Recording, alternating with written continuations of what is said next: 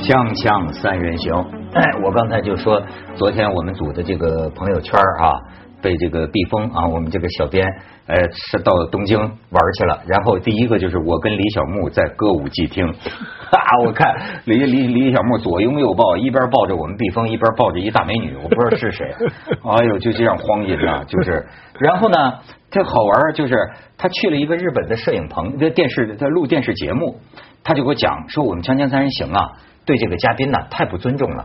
就是说，以后应该学学日本。就这个录影棚里啊，哪像我们这个摄像死样活气的这样，一个人一进门都有得有人吆喝。比如说徐子东到，然后全体起立，摄像导演咔就这样。最后你知道，我可以看他合影，是北野武主持的这个节目啊，不就毕峰给北野武合影，说北野武完了做完节目走的时候。这整个棚里的人恨不能跪着给北野武送出去。日本人是特别客气啊！我因为上个礼拜就在日本嘛，我第一次去日本，我身边已经不知道还有人没有去过日本的了。然后我刚到那儿的时候，我一个朋友他来接我嘛，他那个车里面那个 GPS 就他语音，他问是在什么，他他呃不他是要先打电话去，人家给他发一条路线，就电话里面我也听懂他们说什么，就感觉是两个人一直鞠着躬一直鞠躬，然后越越走越远，越走越远那种感觉，就是太客气。后来呢，我的朋友特别逗，他后来还跟人家。碰了一次车，是他停在那儿，然后有一个人倒车出来，剐了他一下，其实就很轻了。他下车跟人家说：“哎，这个算了吧，说没什么事一看也没什么。”那个撞撞他车的人就不放过，先拿个布给他擦，有没有刮痕？没有看到。再拿，然后我同事说没有啦，你走吧，没这个这个没事了。他拿了一个什么显影剂还是什么，再过来喷，一定要找到刮痕，还是没有。说你走吧，然后那个人就一路鞠躬就说我们走。我说这，我说是不是这日本人他们从来没有看到过有当街吵架的呀？有没有？就他们就他一定要发现，他一定要发现负责任。对对，就没有嘛。后来留电话什么，就一路就是特别抱歉。我碰见这个完全相反，哪有啊？哪有啊？对，这是你本来就抓的。隔壁嘛，对对对。我天哪！所以你看，我前两天我在这想，就说这个，你看这天皇，日本天皇不是有退位之意吗？哎，我就看他这讲话里啊，我就想起咱们过去儒家讲的这个“祭神如神在”，他他是个讲究心灵，他他他现在你知道他修心，感觉就是说我为什么累啊？我平常啊，我得让我的心跟日本国民的心 交在一起。哎，就是我就在呃日本，我就感觉到孔子讲的，其实咱们老觉得讲理啊。是虚伪的，孔子就有一个招当然孔子这招咱们认为好像是没成功，可是很有道理。孔子就说这个最上当然是如果心就很高端就很好，但是如果不能做到这个呢，你外在的这个礼，这个礼啊，实际上能规范你的行为，和谐我们之间的关系，而且他还特别就讲到祭神如神在，就是说你这个礼做这个礼的时候啊。你要外在跟内在啊，要要要一致，所以我就总觉得，你比如说，你看日本人，他送你，你你你离开他的店，哎，他一直要看到你转出街角去，嗯，他这才算送完，嗯，你不回头看，他就他实际上你不回头看，你也不知道，但是他一定是这样鞠着躬，对吧？这说明什么呢？我就觉得，要是长期人与人之间是这样的一种关系，哎，那就叫叫什么呢？暗示不欺心呢？你就等于没人看见，没人看见，但是我也进到我这个心呐。徐老师怎么给我说傻了？不是我，我就突然想起这个，我在美国有一次上课，日本学生跟美国学生的一个一个争论，就是日本人就是觉得他这个文化是。是高尚的，美国人就批判他们没人性，嗯，就是就是就是压抑个性，嗯，就是压抑个性。你们完全在集体的这个秩序里面，而且是你知道敬语，整个说话都是充满了这个服从，充满了格局。那你做出可怕的事情也是这样的民族，所以这个非常矛盾。我一面听你在说话，一面我就在想一个一个那么克己的、守礼的。啊，这个守时间、又刻苦，日本人是特别刻苦的。这么一个民族，但是他也可以有那么发狂的一个时候，嗯，都有道理。我觉得他们好像跟中国人有一点，特别是相反的还是相似，就是说他表面上哦，就是那个日本人，你看他其实，在街道上人家穿的衣服也好什么，其实特别有个性的，对吧？你我的我的观察正相反，哎，没，他穿的非常保守，是吗？可是我看到有一些年轻人的年轻人，我就说他是。看着好像每个人有个性，但其实他的集体主义的这种意识是非常强的。我我有个朋友，他是给人家做讲演嘛，在日本，就他就说，日本观众的反应永远是百分之百是一样的，就所有的人哭或者所有的人笑。他说我同样内容如果给中国人讲，百分之六十的人会哭，其他人可能觉得会笑我，或者是各种各样不就不一样的反应。那么中国人呢，另外一方面就也是中国人，好像我们是表面上看上去也是挺集体主义的。但其实私底下，我觉得特别个人主义。对对啊对，哎不也有集体主义的地方。嗯啊，小粉红啊，统统一。就是你说这日本就很有意思啊。一方面你观察到他们的着装，就尤其我估计是中年人或者上班的，哎，都非常保守，不要跟别人不一样。非常的统一化，非常统一，西装啊干嘛的。但是另一方面，呃，义军观察的也对，哎。这个时装风格，要不说你说这台湾不都学日本吗？是吧？就是日这个哎，他们又能穿出一种范儿来。你有日本的这些，你看，包括这种吊裆裤，我觉得是不是也是日本人穿出来的？他他穿的像游魂一样。我有时候觉得一个日本的小青年而且你看他的发型，特有范儿，长鬓角啊什么的。他你每个人的发型，看上去好像很蓬松，实际上啊，很有他的范儿。就是这个民族，它独有它的一种美学，但是还是太一致了。我最近呃，我前一阵去东京，我的感受就是，街上人的服装啊，作为大城市，它跟纽约、跟伦敦比啊，它真是太统一了。嗯，就我上次讲过呢，它的那个呃 shopping 的大道哈，那个人的走啊，他会就在同一条人行道上，这一半是往这个方向，那一半是往那个方向。因为嘛，他不会混起来的，他大家自觉的走在这么一个一个一个一个道路上。所以你知道，就是说，哎，那天他们讲日本这个，包括日本天皇万世一系啊，说说是这一个哎一个一个一个一个皇统啊，我就觉得他这个某种脉络一直就没断过，对吧？所以你知道我想起一个什么来呀？我想起一个水 水泥，想起一个水泥。你知道最近这个什么？呃，前前段时间，呃，微博上又闹起一个来，就说河南商丘，河南商丘那个地方当地的某个地地方吧，说是为了治理这个浮尘呐，他们那大气污染比较严重，治理浮尘怎么着呢？用这个水泥啊，把这个行道树的这个树根呐。这个浇筑起来了，所以这个微博上一开骂呢，政府马上检查，说这这是谁干的啊？就是说怎么怎么着，我们马上把它割开。你可以看看这个图片，你可以看看图片，河南商丘啊，河南商丘水泥浇灌树根抑制浮尘啊，该事情已经引起商丘市呃梁园区高度重视，连夜奋战，彻底整改。然后你再看下边一张，就是说这个树木专家就讲了，就说这个这个树你不让它呼吸了吗？啊，你把这个水泥都都都都给它呃填上了，这还有这个法国梧桐，这个法国梧桐是西安的，法国梧桐的树坑啊也被水泥填满，就是说这在中国各城市还是个挺多的一个现象。还有这个成都呃林荫林荫街呀，水泥封树根，有人说呢，说这是这个水泥还是中间有这个孔的，说可以呼吸。但是也有的人说呢，说这个树啊，这这这这叶叶子都稀疏了，就就就就活不下去了。那政府没有幽默感还？要回应，这不就盆景吗？在日本那个园林库山水不就是都是这样，都是用石头底下。不是这个事儿啊，它到底是为什么，我也弄不清楚啊。但是呢，中国今天这种民意社会，反正网上一开骂呀，这政府马上赶快整改整改。而且把人撤了，而且特别逗的是，我看啊，他们的解释我也没看懂。他说原因是因为施工队违规操作，那就违规操作把树封了。那那那什么叫他为什么无端端倒水泥，而且要一个领导叫什么深刻写检查？我特别想看他这检查怎么深刻法怎么写？这个灵魂深处怎么想的？不是，就现在政府你都得会解释。你比如说当地就一这微博上一骂，他解释说我们呢是这样的，就是因为我们要这个施工，路面有很多破的地方，为了施工的方便呢，我们就甭管这个树根部位的黄土还是哪儿黄土，我们先全给它盖上水泥，等我们施工完了呢，我们再给它撬了，再给它撬了。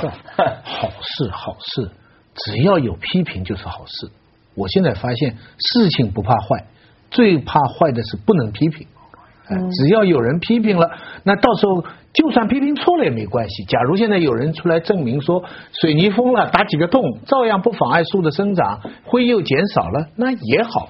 总归是允许人讲话就好。对你比如说，我们讲的话就跟他们讲的话完全不一样。像咱们这个这个喜欢文学的，对不对？我从这个事情里啊，你知道，我突然想起一个几年前啊，我们有一个老师，他就做过一个比方，就是你知道中华民族现在不是感觉要盛世嘛？嗯，就中华民族的文化，大家都是说要复兴，对吧？可是呢，在学术界也有这样的一种观点，认为啊。中华文化文脉已断，早已经断了。说现在所谓的接续中华古代文明啊，接续中华文化，这个老师有一个形象的比喻，他说啊，就像水泥地上长草。你看，我就觉得现在的城市啊，他这个城市管理者，他希望看到整整齐齐，好，像这水泥多就硬化硬化城市。硬化城市，其实你看，你不管是日本东京也好，呃，你还是这个纽约中央公园也好，我都觉得这个城市啊，虽然是现代化城市，但是它有生机，呃，重视森林。你像柏林，对吧？都是它重视森林，重视让你觉得这个城市在现代建筑设计的同时啊，它是跟大自然的呼吸接通的。我们有一种窒息的感觉。我就用这个文化的比喻，当年不是还有人讲相声说天安门广场怎么着？你看，你看。世界上很多城市的中心广场是草坪，是草地，但是天安门广场是水泥地，所以这个让人有很多联想。我们先去一下广告，锵锵三人行广告之后见。这个商丘水泥，这个浇灌大树，这个引起我的这个联想啊，是顺理成章的。嗯，你看这个商。商是什么？河南那个安阳的那个那个殷墟啊，嗯河南当年就是商朝中华文化，咱们的甲骨文这种出土，真像是中国文化之根呢。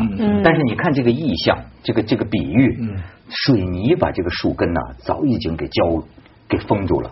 所以说，就说这种，包括你刚才讲的水泥地上长草啊，它其实也是一个比喻的说法。对，就是说现在有很多追求生命啊、追求艺术灵感的东西，它下面的基础啊是工业化，甚至是发展战略。你知道，好端端的艺术，你说这我们要一个发展战略，这个上面这就是水泥地里长草啊，对，对不对？它的基础是一个功利化的东西，然后上面呢又要求你灵性、个性，这个东西太不自然。文化比较像一棵树，而不像水泥。对。不是，就它是一个从根，像中华五千年文化，啊，它是从根这个，它要有泥土，哎，这点很。你刚刚说到这个，就是。中华文化这个断断了这个脉的问题，其实从那从那个五胡乱华开始，不是那个日本和越南就是周边的国家，他们就认为中华文化的其实已经断了嘛，而他们才是正宗的这个延续。就是越南有一段时间，不是他们还有日本有一段时间，他们都自称自己是小就是小中国或者小中华那种感觉嘛，他们才是最正统的。那其实，在东京。你看到它也是好多地方特别的整洁，但是它的公园又特别的大。我忘记了那个是哪一个公园，那个名字我不太熟悉。就说是你看到的是那些就是当地的工人阶级吧，就说比较这个 working class 全在那边。然后也因为这样有很大的公园的面积，东京就连续几年嘛被那个 monoco 杂志，它一直被评为全世界最好的这个城市。你当我去之前我会想。啊，那个地方大家住的住的，他就很多，他的他的这个标准来说吧，他觉得是住的是这个兔子窝啊，怎么怎么样，怎么可能？那么多人坐火车多累啊！你看那么多西装的人，东京的很多人上班路上都得四十五分钟火车，对不对？对你包括香港，你也会觉得很多人会觉得说，哎，那么狭窄，那么但是你看香港的公园盖在哪里？都是寸土寸金最好的地方啊！九龙公园在哪里？对吧？金金钟那么很那么大一片公园，那在哪里？哎，最好的地方。你只看到的是香港市区，香港有百分之六十的土地都是公园。哦，对，百分之郊野，对，呃，百分之六七十。对，你要你这样来看，香港的绿化是世界上非常好的。哎，我还听过听过一个，我不知道是真的假的，说这得感谢英国人。是，就是他们定的，当然也得仇恨英国人。他们无视香港的居民住在这么小的鸽子笼里，因为咱们去伦敦，我不就说嘛，陶渊明活到今天，他得移民英国呀，那才是他的田园理想。对，英国人据说心中都有一个田园。对，据说英国人当年规划香港，就是说你人住的多小，你这个绿地公园一定要有一个比例。他他叫呃七幺幺幺，就是百分之七十是绿地，然后一分是住宅，一分是道路。一分是其他的公共房子，嗯，所以呢，为了这个百分之七十的绿地，香港人现在住的真是对 太过分。而且，可是你去问香港人，这个那个民意测验那时候不是要把有一些郊野公园要把它改去改建房屋，不要不要，人家就是说我周末可以带孩子出去那么好的地方，我可以有能够呼吸到一个绿，就是城市有一个绿色的肺，对吧？我包括我。最近我不是我就我前一段就时间我在法国嘛，我们是从瑞士开车去法国嘛，然后我就问说，因为现在边界都没有了嘛，你你直接可以开过去，那我就老问，对，我就老问说，那怎么知道我现在这条路还是在法国，还是到了瑞士，到没到，到没到？然后然后就我先生就说，你看啊，这公路上有草的就是法国，公路上一一根草都不见的就是瑞士，但是你看他们就是说他们就是。就是说，这种要干净啊，整洁到一个什么地步？但是呢，瑞士又是山最多、绿色最多，但是是可以协调。再从瑞士往德国开，两边的房子比较旧的就是瑞士，两边的房子崭崭新的就是德国，对不对？哎，但是你说这个是不是有些喜欢欧洲的人就觉得美国荒凉？嗯，就觉得美国荒凉，甚至荒蛮、荒野。他倒不是说荒凉荒蛮，觉得美国太统一了，太共同了。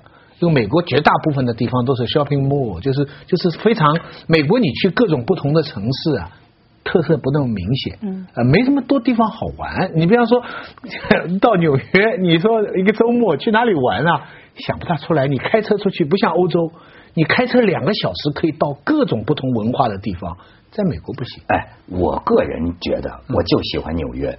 就是就是这个，因为哎，你就从徐老师最近不是不是，从徐老师最近去纽约，徐老师有地方玩你这这纽约百老汇对吧？徐老师哎更有够有钱的，花了几几百美元买的票，嗯，不是朋友帮我买，那很难买啊。原来他的第一套班子演的时候几千呢，几千美金一张票。是什么？给大家介绍。呃，呃，叫 Hamilton。美国的的十元美钞上的这个人，对，是美国的 founding father，就开国的人。但这个人呢，现在年轻人都不认识，所以美国呢，他就讨论呢，要换，要换一个头像，要换一个女的，甚至有人提出要换一个黑人。一度呢，一度呢，已经想到要换这个 Hamilton 了，因为 Hamilton 他是跟呃呃华盛顿的亲信。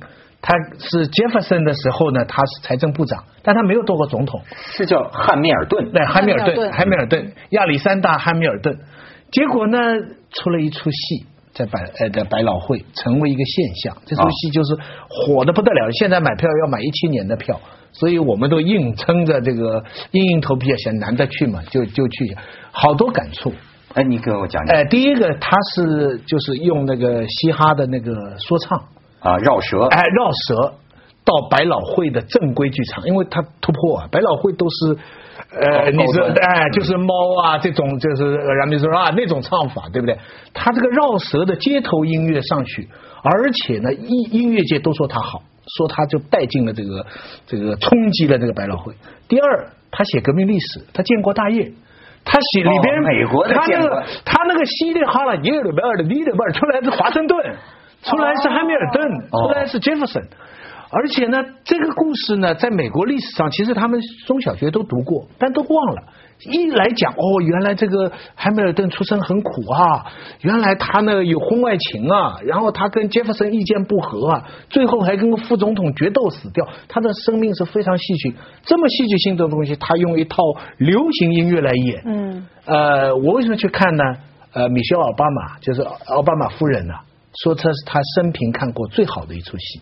哦，我好像也看。哎，第一夫人里边，我最相信米歇尔的话。啊，他他他比较诚恳啊。我我觉得奥巴马夫人呢的形象非常好。我觉得他不大像一个说说假话的人。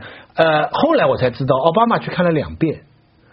呃，他是一个用街头剧唱建国大业啊，就使使我们想起现在很多人说建军大业，什么鹿晗要演演那个邓小平啊，什么什么啊啊，这个这个争论很厉害嘛。我们我简直不能想象，在中国你你能想象庾澄庆出来演周恩来吗？现在在纽约的街头啊，现在那个我跟你讲哈，十块不改了，现在要改二十块的那个了。十块这个活生生被那个戏，街头啊，你走了，他们现在美国人说他不能简单的讲那几个字了，Alexander Hamilton 啊，他不会讲，他一定要唱。Alexander Hamilton 就是说，满街的人滑板戴上耳机，Alexander Hamilton，我就想，你能想象在北京街头年轻人戴着耳机，周恩来，周恩来，你能想象吗？啊，就是这样的一个一个一个革命性，而且我还有看出一个革命性是，他的戏上两个主演是黑人，他的第一套不是黑人。第二套的演出啊，嗯，演这个汉密尔顿的跟演那个副总统的这两正反两个人都是黑人，因为黑人绕舌绕的好嘛。对，啊，就他不需要一定像啊或者怎么样。对啊，你说你这个钱上面印的一个白人，黑人演的白人，黑人演的美国的国父。我问旁边的一个白人，一个美国人，我就说你你觉得他怎么样？他说很好，我们超过了这个界限，他说没关系，他我们觉得他很像奥巴马，怪不得要看两遍。哎，所以他是代表了他们的现在这种多元文化。当然了，我要加一句，也很反讽的，上面是黑人多元文化在演，其中还有个亚裔的，下面看的百分之九十九都是白人，太贵了嘛。锵锵三人行，广告之后见。反讽。哎呀，真是，咱们应该忽悠一下咱们哪个赞助商，给锵锵出个出个票钱，咱们也去看看。不，我最近发现了，其实各个地方其实都有一些它的好的地方。现在中国也有非常好，我我讲几个小的，我们老批评吧。我最近注意几个很好的小的，但是非常好的地方。我在上海很不贵的一个同济大学的一个宿舍的一个小区，那那房子也不贵，那个靠近江湾物价厂。你一进这个小区啊，它就有一个机器。卖菜的，就像卖可乐的罐一样的，它透明的，嗯，在转。我就问住在那里的人，呃，我我我哥哥住在那里，我就说这个东西有人买吗？他说天天有人买，为什么？新鲜，直接从农场运过来，因为菜是最简单的，你只要一不新鲜，没人家就不买了。我全世界都没看到这么好的一种服务，就是说售饭机是吧？哎，就是售饭机，你里面可以买一小块肉、豆腐、菜，真是全世界都没看到这么好的一个服务。在上海的一个很普通的小区，他直接从他说比在超级市场买都好。哎，然后在纽约呢，我又看到一个非常好的东西，一个非常小的东西。他们现在到饭店里吃饭呢。除了这个菜用英文标或者标上法文、意大利文菜标价以外，它都标出它的卡路里。啊，哎，你要鸡翅膀，它有四种口味。嗯，这个是五百，这个是八百多，这个是四百。说的你们全都在吃 kale 是吧？那个菜叫什么？不不叫芥蓝什么？就是特别深绿色那种菜。哦，全在吃那个。我觉得这个真是应该推广，就是说中国的餐馆应该学习这个。就是说，你让大家知道我在选口味之外，我这个对你健康有多大的影响。我觉得这是一个非非常，这跟国家没关系。我觉得整个人类社会城市化，它都是一点一点小的进步积累的。可是你看完之后会在意那个卡路里吗？在意，真的会绝对在意。哎，他鸡鸡翅膀，我本来选啊，你这个 honey 啊，或者是 spicy 啊，我本来是照口味选的。我现在一看，哦，这个是四百，这个是一千，我肯定挑四百的了。你刚刚说我怎么肯肯吃那么多卡路里？你知道现在有一种新人类啊，他就是吃卡路里呢。所有的食物，他就是算多少卡，每天他减肥啊也不能胖，就照这吃。哎呀，人生啊，索然无味啊。这 个我刚表扬他，就在那嘲笑。我刚才就您刚才说到那个菜是直接从农村出来吗？就我忽然想到，我前几年我去埃及去采访嘛，他们经历了一轮这个革命啊什么以后，大家都很失望啊。这个这个这个年轻人他们都很失望，也不知道未来在哪里。他们不约而同做了什么事情呢？很多人就是回，他们叫回归土地，回归呃回归农这个这个农村。他们觉得我们一直想的特别大的事情，我们要改天换地，要革命，从来没有关心我们这个国家是个是个农业国家，我们。城市的青年和农村的青年其实没有什么过多的联系，他们就回去怎么样呢？引进，因为他们可以跟欧洲、跟美国去去呃经济交流，对，引进人家的这个绿色的这个农业啊，什么这个有机的种植方法，找那些最穷的那些农民帮他们养鸡、种菜，帮助他们直接去网上卖，搞 Facebook，哎。